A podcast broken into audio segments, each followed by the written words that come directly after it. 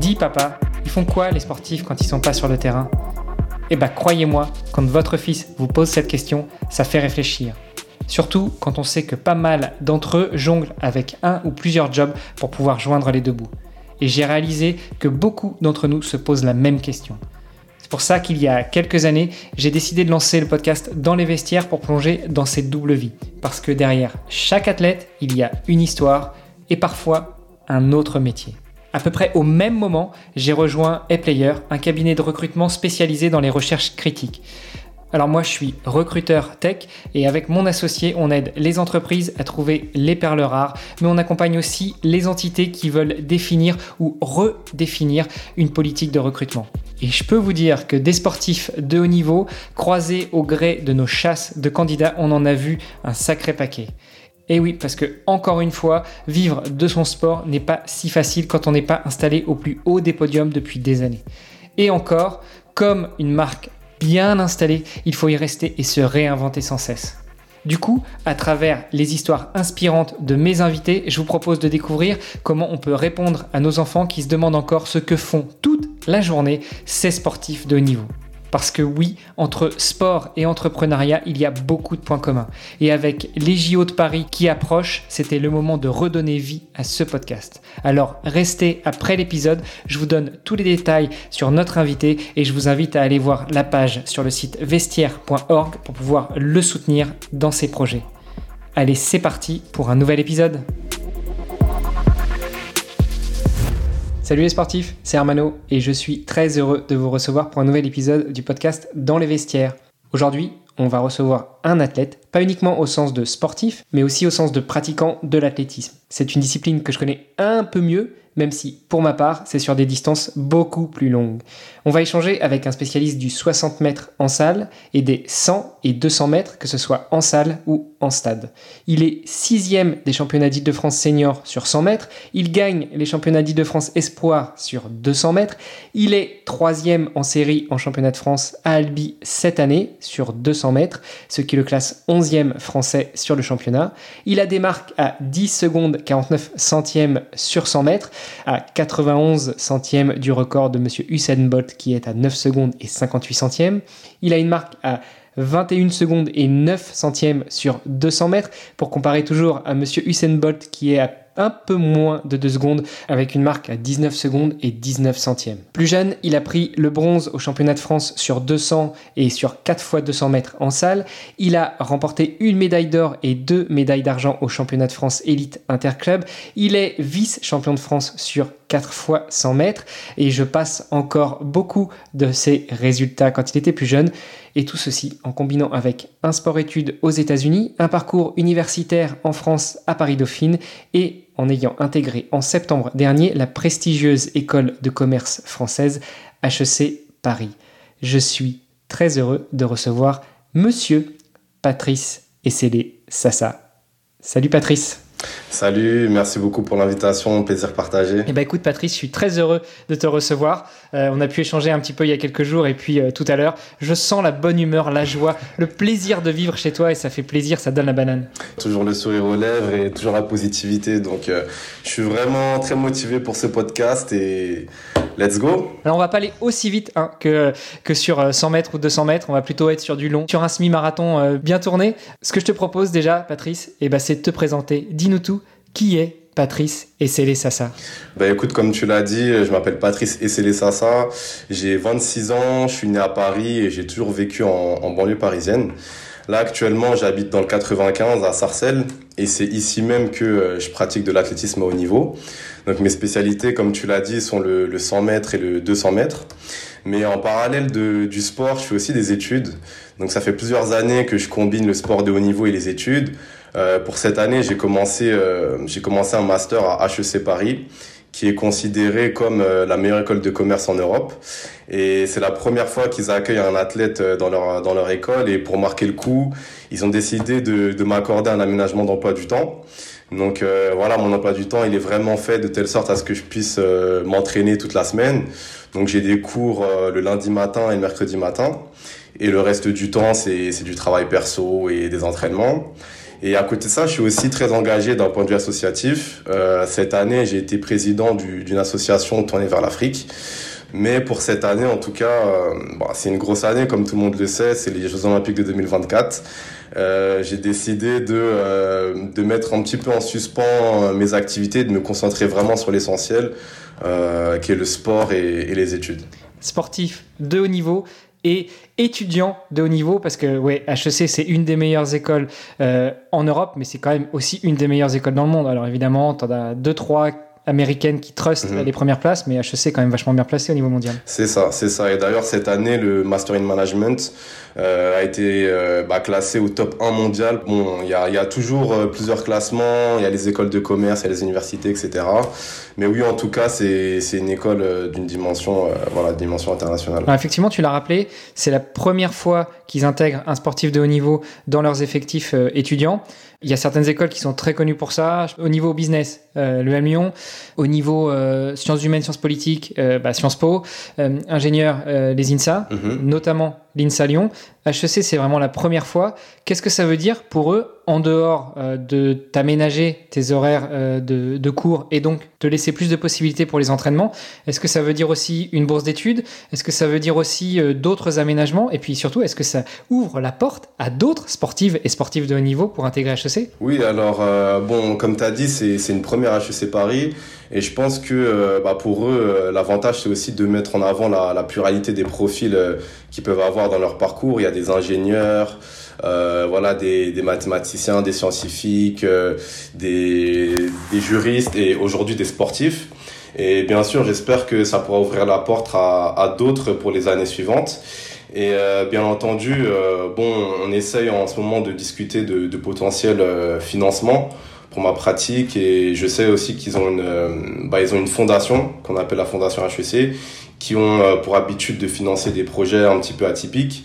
Et aujourd'hui, on est en pleine euh, discussion pour pouvoir euh, bah, débloquer des, des financements ou des partenariats pour, euh, pour ma pratique sportive. C'est vraiment très très nouveau et je sais pas ce qui pourra se, se faire d'ici la fin d'année et pour les années suivantes.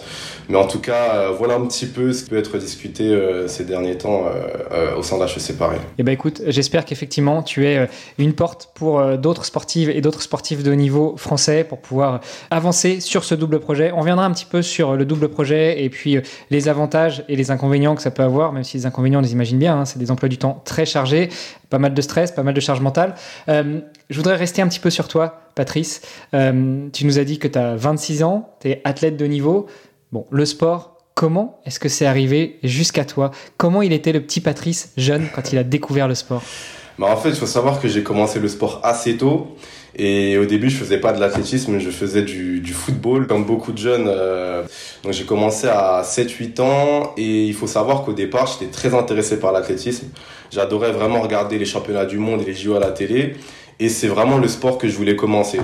Sauf que euh, bon, quand je quand je suis parti faire euh, ma visite médicale chez le médecin, euh, il m'a plutôt conseillé de faire du foot pour être un peu plus en- entre guillemets intégré dans ma ville, parce que c'est ce que la plupart des jeunes faisaient à cette époque. J'ai fait 10 ans de foot et bon, je suivais toujours l'athlétisme un petit peu de, de loin. Et le déclic, je l'ai eu en terminale parce que euh, en fait, euh, j'avais pour ambition de faire un sport-études aux États-Unis et je savais qu'ils euh, offraient des bourses pour les sportifs, mais bah, pour le foot, il fallait avoir un niveau national que je n'avais jamais eu et je savais que bon, j'étais réputé pour courir assez vite, donc je me suis dit pourquoi pas pourquoi pas essayer l'athlétisme.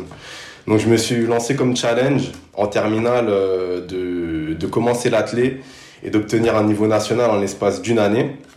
Et bon, dans mon entourage, on me prenait un petit peu pour un fou euh, parce que j'avais jamais pratiqué ce sport.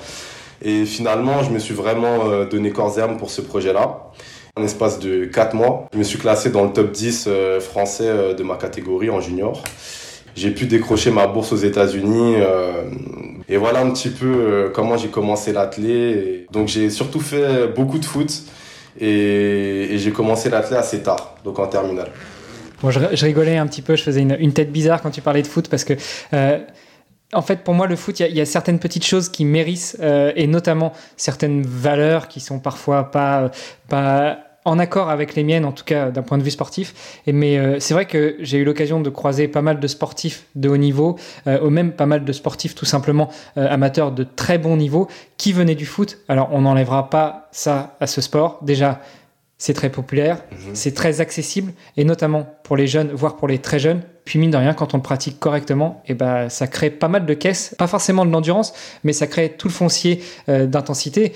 Quand vous vous mettez à courir sur un terrain, bah, c'est du fractionné. Mhm. Donc euh, vous faites des 30-30 sans même vous en rendre compte. quoi. Bien sûr, bien sûr. Et, et je pense aussi que ça m'a beaucoup aidé quand j'ai commencé l'athlétisme. Comme tu as dit, ça, ça permet d'avoir un certain foncier. Donc euh, forcément, voilà, je suis arrivé en athlète, j'ai eu des résultats assez rapidement. Mais je venais pas de nulle part non plus. Euh, je pense que 10 années de foot euh, avec des matchs euh, de 90 minutes, des entraînements, bon, peut-être deux à trois fois par semaine, ça, ça forme aussi. Donc euh, oui, en effet, ça donne pas mal de, de qualité physique. Bon, et finalement, du coup, en terminale, quand tu te lances dans ce projet d'avoir un niveau national en athlétisme, tu pratiques toujours le foot ou pas? Non, j'avais, j'avais complètement arrêté. Ah non, c'était pas possible parce que bah déjà, faut savoir que j'étais en terminale S et bah, c'est une terminale qui était déjà très très exigeante. Donc euh, rajouter euh, quatre entraînements d'athlétisme sur le côté, c'était déjà inhumain. Donc euh, oui, non, rajouter du foot, c'était juste euh, impossible. Et pour te parler un petit peu de, de cette année, bah en fait cette année, elle a été vraiment vraiment difficile, je dirais. Je pense que ça a même été euh, l'année la plus difficile que j'ai vécue. Quatre entraînements par semaine, j'avais des, des cours euh, toute la journée. Et pour la petite anecdote, en fait en terminale S, on avait ce qu'on appelait des devoirs communs le, le jeudi, souvent le mercredi. J'avais cours euh, de 8h jusqu'à 18h. Et ensuite, en rentrant, bah, j'allais directement à l'entraînement. Et euh, après l'entraînement, je rentrais vers euh, 21h30. Donc là, je commençais à travailler à 23h jusqu'à peut-être euh, 1h du matin. Et je faisais ce que moi j'appelais des siestes. C'est-à-dire que euh, je dormais de 1h du matin jusqu'à 5-6 heures. Ensuite, je me réveillais, je reprenais mes révisions et j'allais directement en cours. Bah, c'était déjà assez, euh, assez éprouvant, on va dire. Donc non, rajouter du foot euh, sur le côté, c'était juste, euh, c'était juste impossible.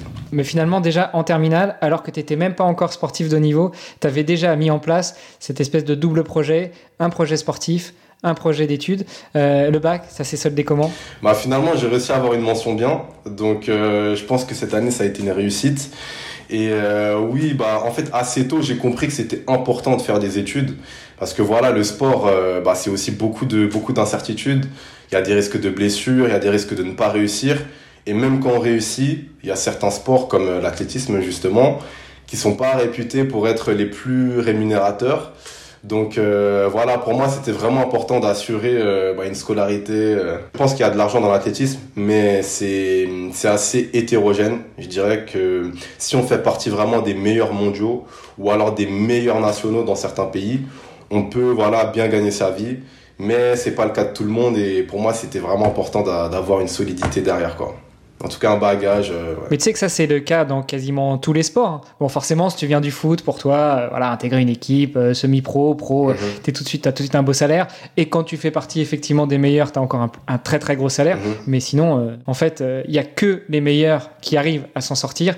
Et encore, parce qu'il faut y rester au plus haut euh, de l'affiche, monter toujours sur la plus haute marche. Et puis après, euh, de toute façon, il y a un moment où euh, la reconversion sonne le glas. Mhm.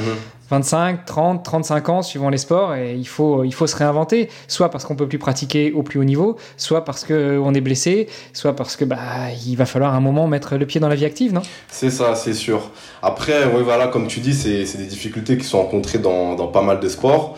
Faut quand même avouer que euh, quand on regarde des sports comme, euh, comme le football, par exemple, bah, les rémunérations euh, par rapport aux autres sont vraiment exorbitantes.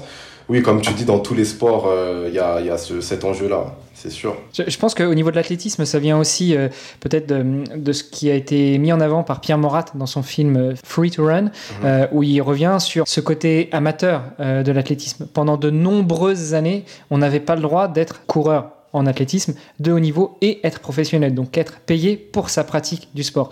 Euh, bon, ça a changé ces dernières années, mais, mais par rapport à ça, euh, le foot, le vélo, euh, il y a Mhm. beaucoup de sports qui ont pris beaucoup d'avance euh, sur l'athlétisme pour pouvoir rémunérer ces athlètes. En tout cas, j'espère que dans les années à venir, euh, je pense que ce serait une bonne chose pour, euh, pour les athlètes euh, des générations euh, futures.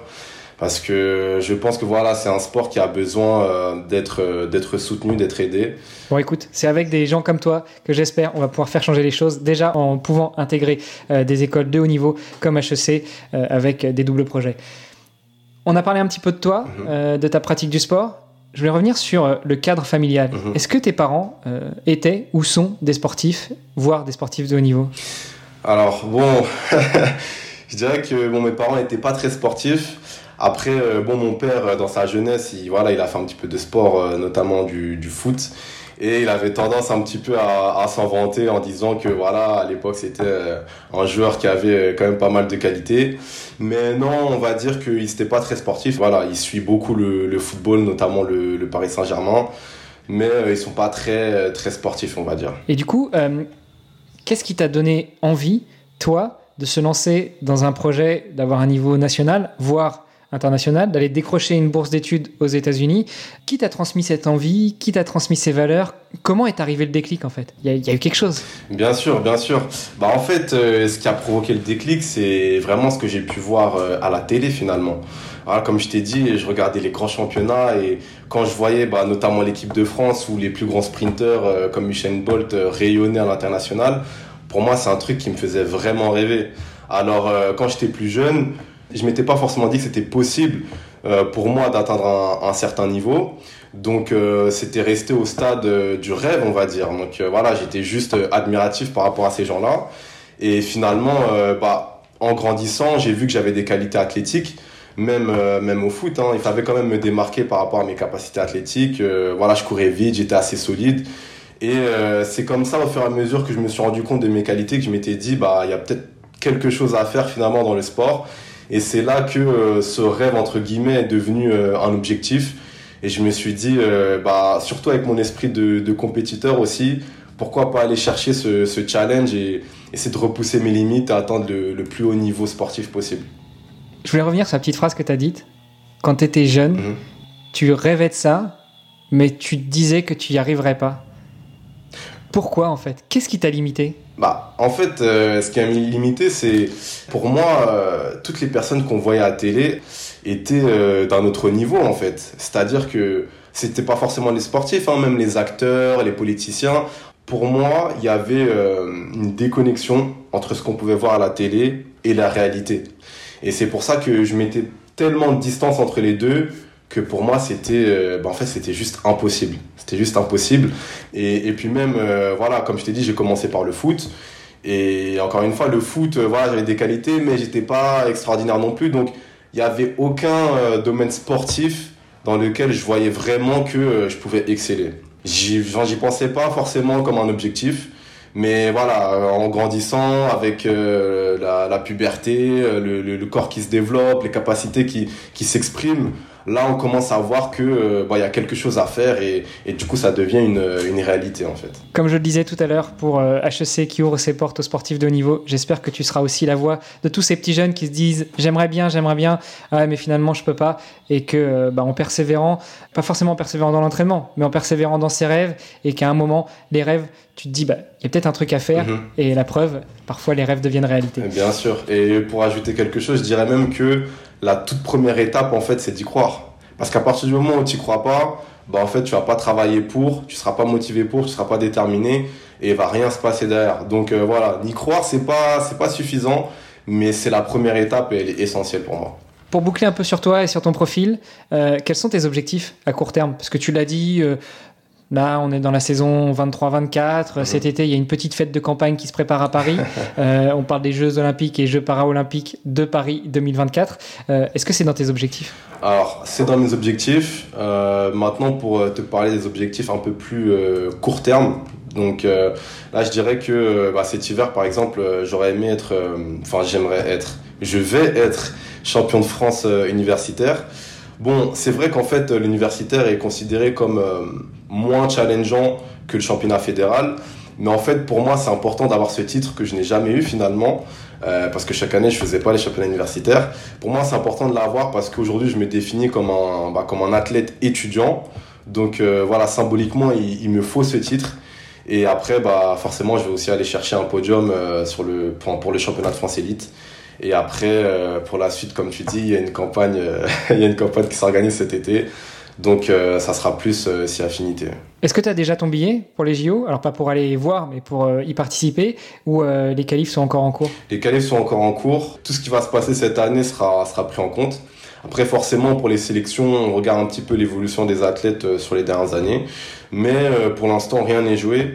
En tout cas, quand je regarde le sprint français, je pense qu'il n'y a, a, pas vraiment de tête d'affiche euh, pour lesquelles tu te dis que c'est euh, voilà c'est sûr à 100% qu'ils y seront il n'y a aucune place à prendre non. Je pense qu'il y a beaucoup de choses qui vont se jouer cette année. Après forcément il y a des habitués de, l'équipe de France qui seront très certainement au JO tout, tout, est possible et tout va se jouer euh, enfin, cette année, je pense. en parlant des têtes d'affiche de l'équipe de France, est-ce que toi, tu les rencontres, tu échanges régulièrement avec eux? Est-ce que tu les vois pendant des stages de préparation de l'équipe de France? Alors, je les vois et je fais aussi des compétitions face à eux. Bah, comme tu l'as cité tout à l'heure, j'ai fait le, championnat de France euh, élite cet été. Donc euh, oui, c'est des gens qu'on côtoie, euh, que ça soit en compétition, bon pas à l'entraînement parce qu'on s'entraîne pas aux mêmes endroits, mais il y a aussi les réseaux sociaux. Après, je suis pas forcément toujours en contact avec eux à travers des messages, des appels, mais en tout cas, oui, on, est dans le même environnement, on se côtoie, on se voit et voilà, on est, on est plus ou moins tous dans le même environnement. Patrice, pour toi, le sport, qu'est-ce que ça veut dire? Comment tu définirais ce mot? Alors, pour moi, le sport, euh, ça représente énormément de choses. Personnellement, avec euh, l'état d'esprit dans lequel je me suis mis ces dernières années, pour moi, le premier mot qui vient quand j'entends le sport, c'est la compétition. Parce que moi, voilà, j'adore gagner. Et à chaque fois que, bah, que je fais du sport ou, ou quelconque activité, mon premier objectif, c'est de gagner. Après, à côté de ça, euh, voilà, c'est le sport, c'est énormément de valeurs. Euh, il y a le respect, il y a la solidarité, il y a aussi le partage. Et d'ailleurs, je pense même que euh, grâce au sport, il est possible vraiment de créer des liens entre les, différentes personnes. Tout à l'heure, par exemple, tu as, cité le foot. Comme tu l'as dit, c'est un sport qui est populaire et c'est un sport aussi qui permet aux gens vraiment de, de faire des rencontres, de partager, de s'intégrer.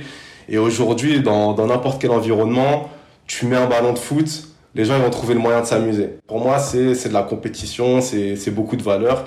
Et je pense que c'est vraiment un truc qui devrait être euh, beaucoup plus mis en avant, en tout cas en France. Parce que, euh, voilà, que ce soit dans les programmes scolaires, dans la société, j'ai l'impression que c'est pas assez valorisé. On a parlé du sport, mhm. et maintenant j'aimerais que tu me parles du sport de haut niveau. Mhm. D'ailleurs, une petite précision. Tu étais sur les listes euh, ministérielles des sportifs de haut niveau mhm. jusqu'en 2017. Mhm. Euh, tu n'y es plus actuellement? Non, j'y suis plus. J'ai été euh, sur liste ministérielle lorsque j'étais en junior. Et en fait, ça, c'était avant mon départ aux États-Unis. Donc voilà, il faut savoir que moi, j'ai fait un sport-études aux États-Unis. Et là-bas, j'ai une blessure qui était assez, bah, assez grave, je dirais, en fait, qui s'est étalée sur plusieurs mois. Donc euh, voilà, c'est une période où euh, j'ai pas performé et du coup j'ai été euh, retiré des listes ministérielles et ensuite je suis passé en senior et là forcément en senior les prérequis les prérequis sont totalement différents pour entrer sur liste et d'ailleurs tu le disais tout à l'heure hein, tu mentionnais un petit peu le le, le côté amateur du, du, sport de haut niveau. Et en fait, pour moi, ça fait écho un petit peu à toutes ces histoires de listes ministérielles. Et ce que je trouve dommage, en fait, c'est que les, conditions pour y accéder, en tout cas en senior, sont tellement exigeantes que euh, parfois en fait on ne réalise pas le travail qui peut être fait par d'autres athlètes en fait qui pour moi sont des athlètes de haut niveau mais qui ne sont pas sur liste. Et voilà ce qui est dommage c'est que bah du coup ils sont pas considérés comme des sportifs de haut niveau alors que ils travaillent comme eux comme tous comme tout athlète de haut niveau et et c'est pas valorisé ce que je trouve euh, assez dommage et toi, ça ne t'handicape pas, déjà, un, dans tes études, et ensuite, euh, pour une éventuelle qualification pour les JO, de ne pas être sur la liste ministérielle Qu'est-ce que ça t'apporte d'être inscrit sur les listes ministérielles? Alors, déjà, pour une qualification euh, aux JO ou une sélection en équipe de France, c'est pas forcément un problème parce qu'en fait, euh, si par exemple on voit que l'athlète fait un niveau de performance requis pour pouvoir être qualifié à un championnat international, on peut le mettre sur liste de haut niveau assez rapidement. C'est, on, voilà, on va t'envoyer faire des tests, des tests de d'effort, des, des, visites médicales, etc. Ça peut se faire assez rapidement. Et, concrètement, bah, qu'est-ce que ça apporte d'être sur liste? Euh, bah, En fait, dans la société, ça, ça peut faciliter pas mal de choses. Parce qu'en fait, moi, par exemple, la difficulté que j'ai eue ces dernières années, c'est que à chaque fois, j'ai dû demander des aménagements pour le sport de haut niveau. Et souvent, la question qui vient, c'est est-ce que vous êtes sur liste ministérielle? Et concrètement, quand on n'est pas sur liste ministérielle, et du coup, on doit rentrer dans un process où on doit justifier notre pratique, euh, mettre en avant nos résultats, on doit faire tout, vraiment tout un travail autour de ça pour pouvoir être considéré comme un sportif de haut niveau et avoir des aménagements et autres. Et en fait, ça, je trouve que c'est vraiment dommage parce qu'on ne se rend pas compte à quel point ça peut être dur en fait d'allier le, le, sport de haut niveau et les études. Si on est une école et qu'on prend que les athlètes de haut niveau sur liste ministérielle, ben on, va, on va se rendre compte qu'on va passer à côté de beaucoup de talents. Et c'est aussi pour ça que, euh, bah, par exemple, HEC Paris a, a, pris en compte les résultats que j'ai pu avoir dans le sport parce que, en athlétisme en tout cas, en étant sur liste ministérielle, c'est très dur de pouvoir accéder à, à, certains cursus euh, universitaires, par exemple. Maintenant que tu as défini ce que c'était pour toi le sport, le sport de niveau, qu'est-ce que c'est? Qu'est-ce que ça représente? C'est un mélange, en fait, de passion et de travail. Quand on pense au sport euh, au niveau ordinaire, on va dire, la passion suffit. Dans le sens où euh, voilà j'aime le foot ou j'aime pratiquer tel sport le week-end je vais rejoindre des potes on va s'organiser une partie on va jouer. Alors que non le sport de niveau c'est pas ça. La passion ne suffit pas. Il faut du travail parce que même quand on a du talent même quand génétiquement on a des prédispositions en fait on peut pas continuer dans le sport de haut niveau si on n'a pas cette dimension de travail de rigueur de consistance et de détermination en fait voilà pour moi il faut l'aspect travail mais il faut aussi l'aspect passion c'est beaucoup de souffrance on va dire et ce qui permet aussi de tenir dans la durée mentalement, c'est le fait euh, d'aimer ce qu'on fait. Bon, je vais te parler des entraînements d'athlétisme. Franchement, je, je, pense que ça fait partie des sports les plus, euh, les plus éprouvants. Et si j'aimais pas ça, je pourrais pas continuer. Je pourrais pas me dire, euh, je fais ça juste pour l'argent, juste pour la gloire ou quoi. Non, il faut cette dimension passion. Et pour moi, les deux sont indispensables pour le sport de niveau. Donc passion et travail, c'est comme ça que je le verrai. Merci pour cette belle définition. On sent l'énergie, on sent la banane, on sent la patate, on sent que ça vient du cœur. Mm. Ouais, non, totalement, totalement. Tu nous parlais rapidement tout à l'heure euh, de l'aménagement de ton emploi du temps avec l'école. Tu peux nous parler un peu d'une journée type de Patrice? À quoi ça ressemble? Je vais te prendre ma journée du lundi. Euh, comme je t'ai dit, voilà, j'ai un emploi du temps aménagé, donc euh, j'ai cours lundi matin.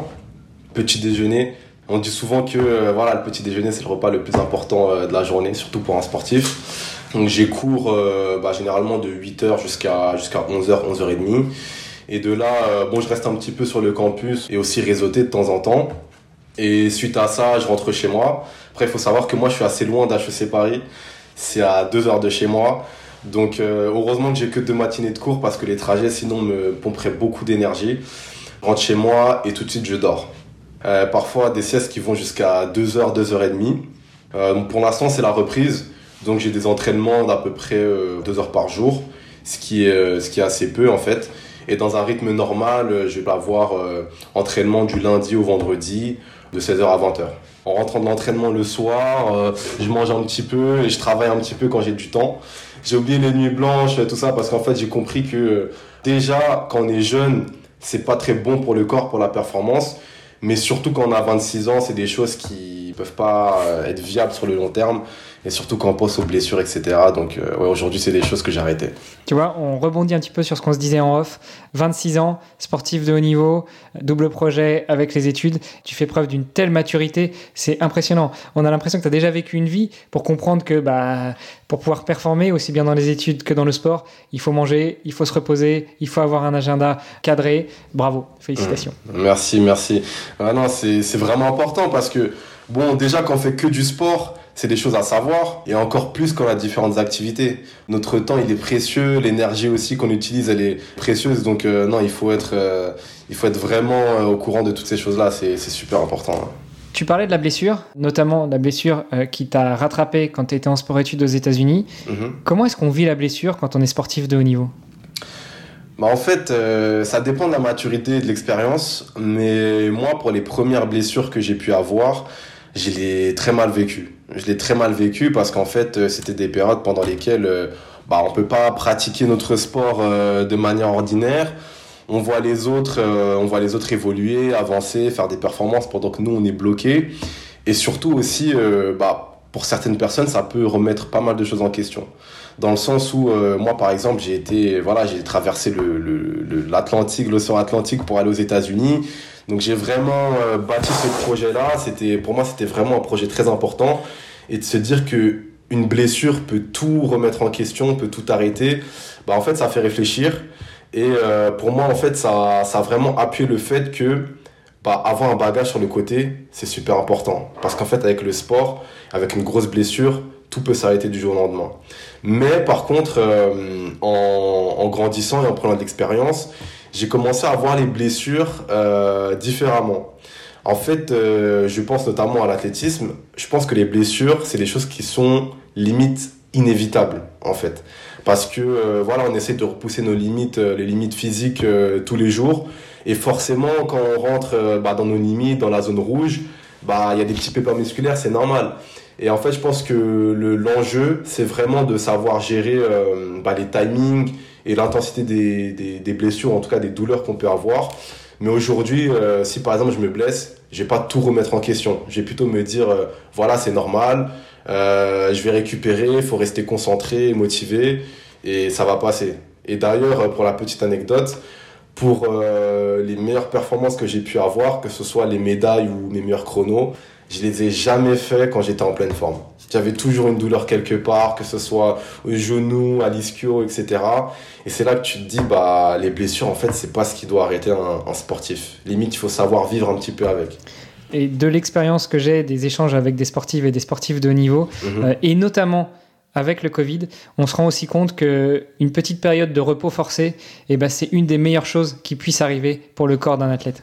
C'est vrai, c'est vrai. Et pour être honnête avec toi, euh, il y a certaines périodes où tu es blessé, euh, où tu vas pas aux entraînements et tu commences un petit peu à reprendre goût à la vie, euh, à la vie de non sportif. C'est-à-dire que, bah, en fait, tous les soirs, tu as du temps et tu te dis, ah ouais, mais en fait, on se rend pas compte à quel point le sport de niveau prend de la place dans la vie de quelqu'un. Pour être honnête, il y a parfois des petites périodes de blessures pendant lesquelles j'ai un peu profité de la vie, on va dire. Mais après, assez rapidement, euh, le, manque commence à se faire ressentir. Et... En plus de la journée d'études, en plus mhm. de la journée d'entraînement, en plus de la charge mentale liée à tout ça, et tu viens de dire, c'est quand on se blesse et qu'on est forcé de se reposer, qu'on commence à, retrouver ce que c'est que la vie de non-sportif, à reprendre mhm. entre guillemets goût au reste, et on se rend compte qu'on a un petit peu de temps, et donc à quel point le sport de haut niveau peut prendre du temps. À côté de tout ça, il y a aussi la recherche de partenaires, de sponsors, euh, de soutien financier. Comment est-ce que toi, aujourd'hui, tu finances ta carrière, tu finances tes études, tu t'achètes des pâtes, tu mets du beurre dans tes pâtes, voire même euh, de temps en temps tu mets un petit peu de viande. Mhm. Bah, aujourd'hui, il faut savoir que j'ai pas de sponsor. Je suis aidé par mon club. Euh, qui verse euh, voilà des petites primes et des petites aides pour tout ce qui est déplacement, compléments alimentaires, etc. Mais comment je finance ma pratique bah, C'est essentiellement grâce à mes économies. Parce qu'en fait, quand j'ai commencé l'athlé, j'ai eu des résultats assez, assez rapidement. Et du coup, forcément, j'ai reçu des aides financières de, de mon département. Et notamment aussi euh, pendant la période où j'étais sur liste ministérielle, j'ai pu, euh, voilà, j'ai pu avoir euh, quelques subventions, etc. C'est des choses que j'ai gardées précieusement. Et il y a aussi des, bah, des périodes de ma vie où j'ai beaucoup travaillé notamment à mon retour des États-Unis, en fait, j'ai pas repris les études tout de suite. J'ai d'abord travaillé pendant un an. J'avais euh, mon travail et le sport sur le côté. J'ai accumulé des économies qui font qu'aujourd'hui, je réussis à, à, vivre entre guillemets, à financer ma pratique. Mais euh, voilà, c'est quelque chose qui peut pas durer éternellement. Et bien entendu, à un moment donné, voilà, il faut, il faut un sponsor. Et voilà, cette année, je commence à y travailler. Et c'est vrai que c'est pas quelque chose que j'ai fait euh, ces dernières années pour deux raisons. Bah, la première raison, c'est un petit peu ce syndrome de l'imposteur. Et voilà, je suis obligé d'en parler parce que je suis certain que tu as énormément de sportifs qui ont ce syndrome-là, dans le sens où, euh, bah pour nous, on n'a pas un niveau de performance euh, assez élevé qui justifierait, euh, par exemple, d'avoir des sponsors. Et du coup, je pense qu'il y a énormément de sportifs qui se censurent en se disant, voilà, ça sert à rien que j'aille chercher tel tel sponsor parce que j'ai pas le niveau, on va pas, on va pas me calculer et autres. Alors qu'en fait, non on se rend pas compte à quel point le, marketing peut être euh, parfois très, euh, très efficace. Et il faut se dire que euh, parfois quand on a des performances intéressantes, même si elles sont pas non plus extraordinaires, il faut pas hésiter à toquer aux portes, à demander, parce qu'il y a toujours des, des, financeurs qui sont prêts à accompagner des sportifs. Donc voilà, tu avais ce syndrome de l'imposteur, et tu avais aussi forcément euh, bah, le fait que je sois impliqué dans différentes activités. C'est-à-dire que voilà, j'avais le sport, j'avais les études, j'avais l'associatif, et tout ça faisait que euh, bon, mon énergie était déjà bien consommée, et j'avais pas forcément tout ce temps euh, d'aller chercher des sponsors, d'aller démarcher, etc. Mais en tout cas, aujourd'hui, j'ai vraiment compris qu'il fallait pas se censurer. Et c'est vraiment un truc sur lequel je travaille et j'espère que prochainement, bah, va décrocher un sponsor. Ce serait, serait extraordinaire. Est-ce que les clubs, la Fédération française d'athlétisme, euh, éventuellement HEC, t'aident pour ces choses-là Ou tu es vraiment en roue libre, tu te débrouilles tout seul? Mon club, oui, ils m'aident déjà financièrement et surtout euh, bah, nous accompagne dans la recherche de sponsors. Après, bien entendu, euh, généralement, on attend quand même un, certain niveau de performance. C'est-à-dire que, euh, en fait, je pense que c'est aussi griller des cartes, d'aller toquer à toutes les portes quand on n'a pas un dossier qui est assez significatif. et parfois, je pense que les clubs font le choix d'attendre un petit peu certains résultats pour pouvoir aller contacter des sponsors. Pour HEC Paris, je viens d'intégrer l'école. Donc euh, il y a des choses qui ne sont pas encore mises en place, mais bien sûr, c'est des sujets qui ont déjà été abordés et je suis certain qu'ils vont m'aider à trouver des financements et, des sponsors, des partenariats ou autres. Après, en ce qui concerne la je pense que la fédération euh, s'intéresse uniquement euh, aux sportifs qui sont listés sur, sur liste ministérielle, pardon. Moi aujourd'hui c'est plus mon cas. En tout cas, nous avec euh, Vestiaire, on va essayer de t'aider, chères auditrices, chers auditeurs, si vous voulez euh, filer un coup de main à Patrice dans son projet, dans sa démarche, et puis euh, le faire garder ses économies, notamment pour payer son billet pour aller au JO. Vous pouvez vous connecter sur vestiaire.org/slash Patrice, et puis il y aura une petite page de collecte de fonds. N'hésitez pas à contribuer et à faire passer le mot. Une dernière question pour toi sur le sport, sur ton environnement. Est-ce que tu as créé une, une, équipe, une team autour de toi euh, pour t'accompagner, que ce soit pour gérer tes réseaux sociaux, pour euh, la prépa mentale, mhm. pour le coaching, les soins médicaux, paramédicaux, on pense au kiné, on pense aux médecins, on pense à toutes ces choses-là? Bah En fait, je suis, euh, j'ai commencé voilà, à me constituer une petite équipe, on va dire. Bah déjà, il faut savoir que dans notre, dans notre groupe, on a deux coachs. On a deux coachs qui nous accordent toute leur attention et ça, je pense que c'est déjà une bonne première étape. Euh, ensuite, euh, oui, j'ai l'habitude de voir euh, la même ostéopathe, le même médecin. Tout ce qui est préparation mentale, diététicien, etc. Pour l'instant, je suis pas suivi à ce niveau-là. Et justement, bah, tout à l'heure, on a parlé de l'accompagnement de, de, mon école. Ils vont notamment essayer de me mettre en relation avec ce type de, de professionnels. Mais voilà, je suis, on va dire que c'est vrai que je suis un petit peu en roue libre. Et c'est pour ça que, franchement, de l'aide, de l'accompagnement serait vraiment la, la bienvenue parce que je pense que tout cet environnement-là aussi participe forcément à la performance. Il n'y a pas que l'entraînement, il n'y a pas que le talent, il y a aussi tout ça. Être accompagné, c'est vraiment, essentiel et c'est ce que je suis en train d'essayer de construire aujourd'hui. Peut-être qu'un petit coup de pouce euh, pourrait m'aider à aller plus vite. L'appel est lancé. N'hésitez pas à revenir vers nous ou à contacter directement Patrice. On mettra toutes les coordonnées dans les notes de l'épisode. Patrice, est-ce que tu te verrais vivre sans l'athlétisme? Alors, euh, actuellement, non. Et c'est une question que je me suis déjà posée d'ailleurs. J'ai arrêté les compétitions pendant plusieurs années. Et en fait, j'ai repris que l'année dernière euh, les compétitions. Et euh, franchement, pendant cette période-là, je me suis rendu compte à quel point je pouvais pas arrêter, je pouvais pas arrêter l'athlète. En tout cas, pas maintenant. Et je me dis que plus tard, si je vais pas jusqu'au bout de ma pratique, je me dis que plus tard, c'est sûr que j'aurai des regrets.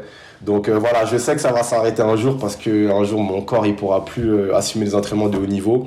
Mais en tout cas actuellement, tant que je peux, je ne peux pas vivre sans ce sport. Bon écoute, la catégorie euh, Master 10, c'est plus de 84 ans, donc encore mal. ouais non, après je pense pas que j'irai jusque là. forcément j'aurai d'autres projets professionnels et autres, donc ouais non, je me verrai pas faire ça. Mais en tout cas, là, je profite tant que je peux et vraiment, je vais me donner à fond. Mes dernières années, je, je vais me donner à fond croquer la vie à pleines dents. Carpe diem. Juste peut-être un, petit message. Comme tu as dit, euh, voilà, j'aimerais, euh, j'aimerais aujourd'hui être euh, un exemple pour les futures générations qui aimeraient allier le sport de haut niveau et les études en les encourageant, en leur disant que c'est possible de le faire et que même si aujourd'hui le système français ne favorise pas forcément ce double projet, avec de la motivation, de la détermination et des résultats, il est possible de créer des choses quand je suis arrivé euh, dans le sport de haut niveau, des, des parcours de, de sport-études en France, ça existait presque pas en fait.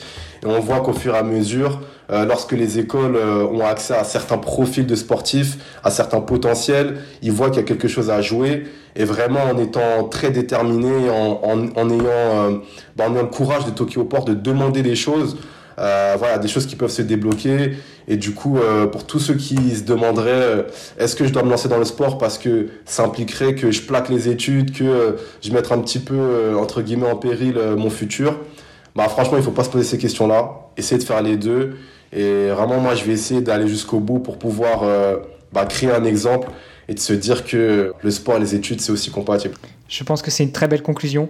Euh, juste avant de te laisser partir, où est-ce qu'on peut rentrer en contact avec toi? Sur quels réseaux sociaux?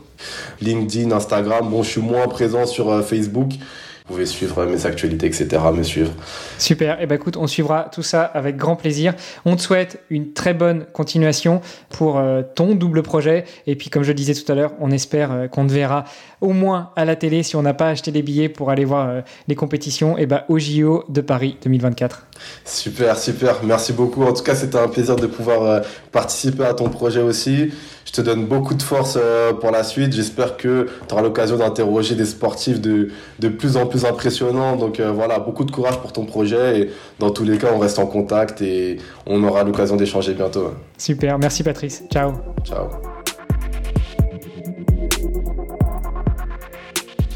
Alors, vous avez apprécié l'épisode?